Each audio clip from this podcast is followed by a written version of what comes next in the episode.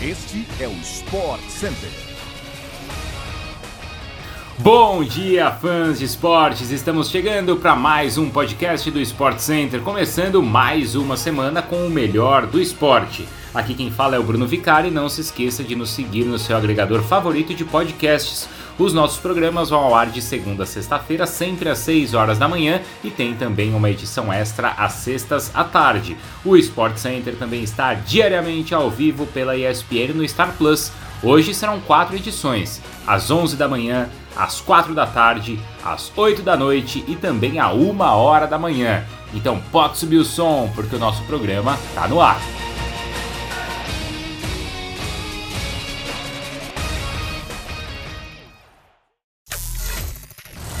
A 25ª rodada do Campeonato Brasileiro foi marcada por tropeços dos times na parte de cima da tabela e briga boa na segunda metade. O líder Palmeiras ficou no empate no sábado, mas apenas o Atlético Paranaense conseguiu diminuir a distância para os palmeirenses.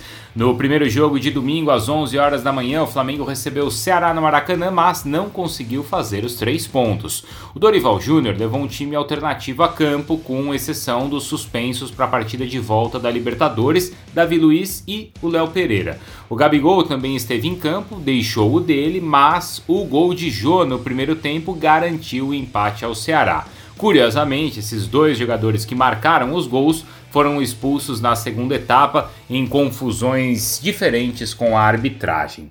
O Fortaleza, enfim, perdeu no segundo turno do Brasileiro. Atuando em casa para mais de 50 mil pessoas, o Leão vinha de cinco vitórias seguidas, só que ele não conseguiu manter o bom momento e acabou sendo derrotado pelo Botafogo. O meia Eduardo brilhou com dois gols no primeiro tempo e ainda viu o Fogão fazer mais um na segunda etapa.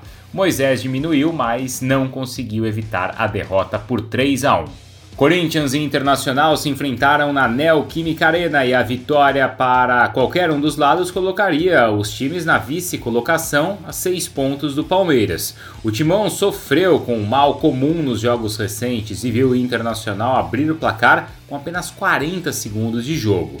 Ainda no primeiro tempo, os donos da casa se impuseram, buscaram a vitória com gols do Balbuena e também do Yuri Alberto mas o Internacional voltou melhor no segundo tempo e empatou o jogo com um golaço do Alan Patrick. O Atlético Mineiro foi a Goiânia para se recuperar no campeonato e se aproximar novamente do pelotão da frente. Do outro lado, o Atlético Goianiense entrou em campo pressionado pela zona do rebaixamento na vice-lanterna da competição. O Galo foi melhor e fez valer o elenco superior e venceu com gols de Keno e Hulk.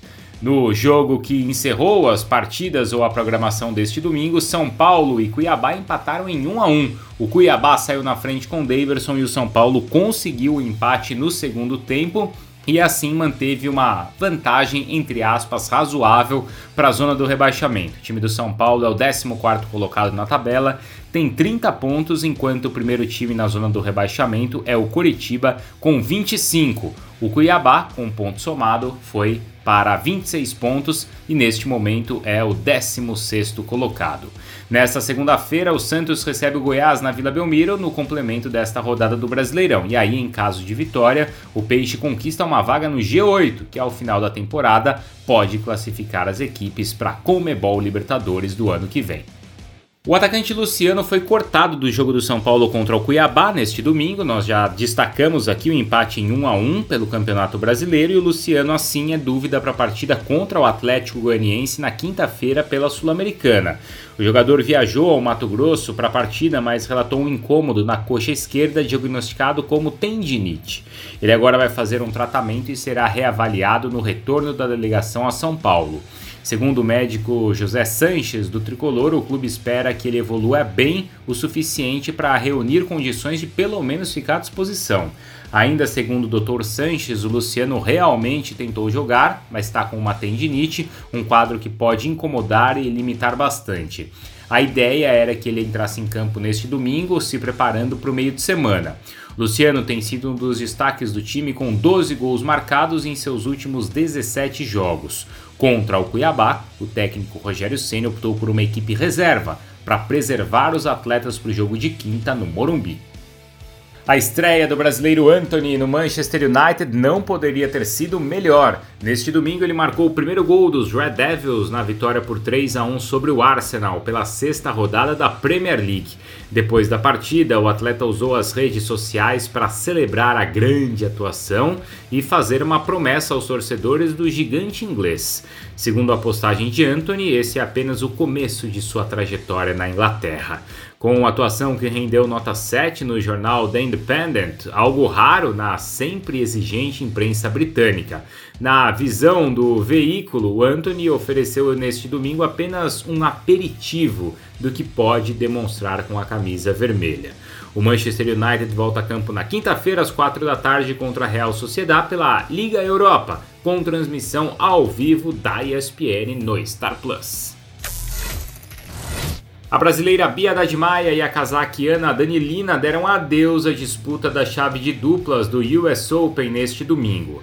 A parceria vice-campeã do Australian Open no início do ano foi derrotada nas oitavas de final pela americana Nicole Milchar Martinez e a australiana Ellen Pérez por 2 sets a 0 com duplo 6-3.